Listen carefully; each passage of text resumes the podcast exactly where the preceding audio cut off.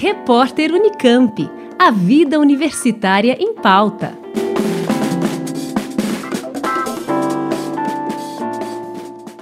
A imagem pessoal funciona como uma ferramenta de comunicação que ajuda na construção de vínculos sociais, causando um impacto direto no comportamento social e na sensação de pertencimento. Por isso, identificar o próprio estilo contribui para que pessoas LGBTQIA se sintam pertencentes à sociedade, melhorando a autoestima.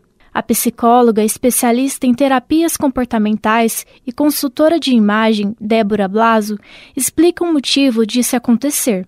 Identificar um estilo ajuda muito né, a melhorar a autoestima, é, porque o que, que acontece, né?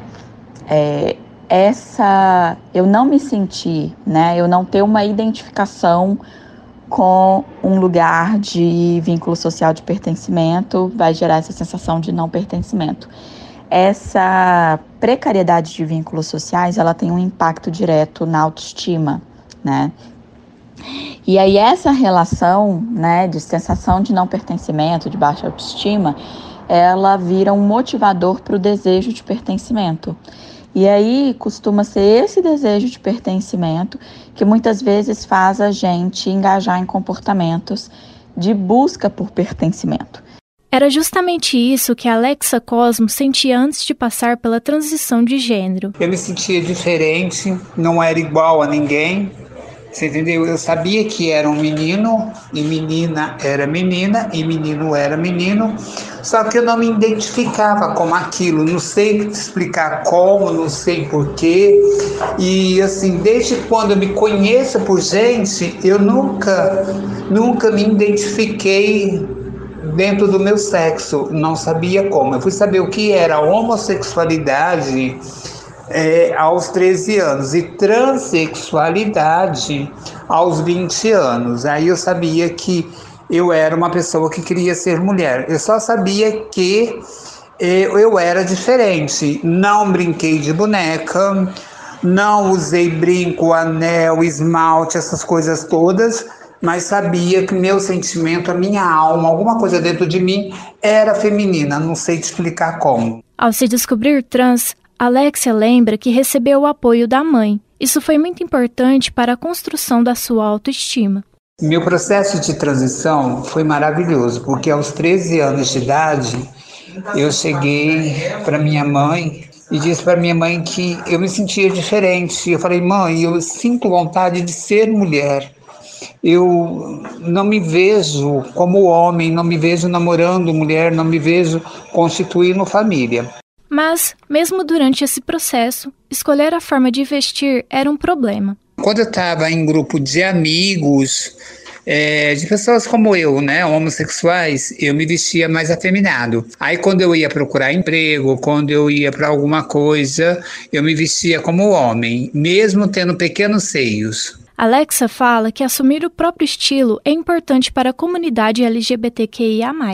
A roupa ela é muito boa, ela é muito importante, principalmente para qualquer pessoa que tenha sua identidade de gênero e geralmente a roupa é sua luta, é sua resistência, é a bandeira que você veste e como você quer ser tratada. Porém, descobrir o próprio estilo pode ser um processo difícil, principalmente para quem se descobriu LGBTQIA+ há pouco tempo. Para ajudar nesse processo, Débora dá algumas dicas. O nosso estilo ele é uma construção né, que vai variar à medida em que a gente caminha pela vida, né? Porque o estilo de fato tem uma correlação aí com a construção da nossa identidade, e a nossa identidade ela não é imutável, ela não é fixa, né? A nossa identidade ela é socialmente construída e ela vai se refinando à medida em que a gente vai vivendo e acumulando experiências e repertórios.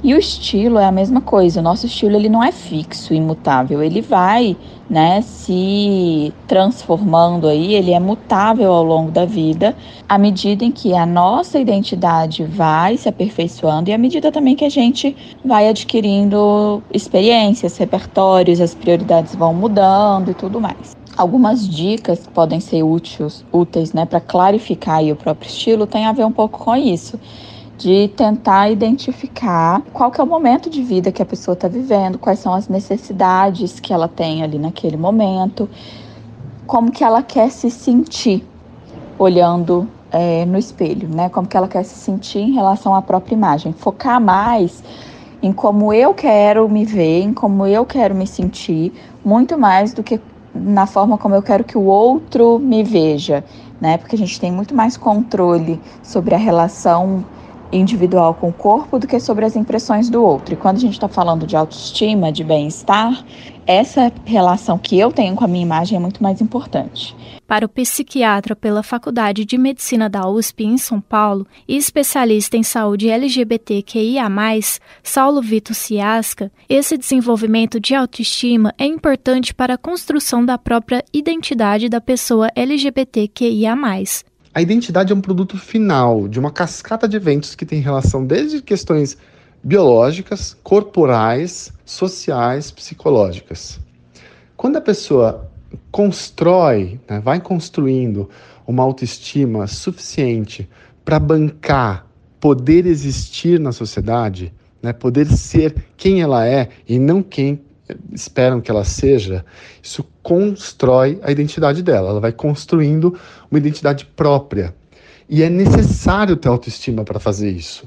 Então, para uma pessoa falar eu sou gay, ou então eu sou bicha, eu sou viado, quando ela usa um termo que é pejorativo e ela coloca para si mesma de uma forma de resgate, né, em termos de uma construção aí de orgulho, opa, sou bicha, sou orgulhoso de ser bicha, você estava chamando de xingamento e eu peguei isso para mim e agora não é xingamento, é motivo de orgulho, requer autoestima, né? Requer que a pessoa tenha construído, opa, um amor próprio, tenha construído, ó, eu vou ser eu, eu não vou mais ser quem as pessoas esperam que eu seja, eu não vou mais ficar suprindo expectativas da sociedade nesse sentido, eu vou correr atrás de quem eu sou e eu vou respeitar quem eu sou.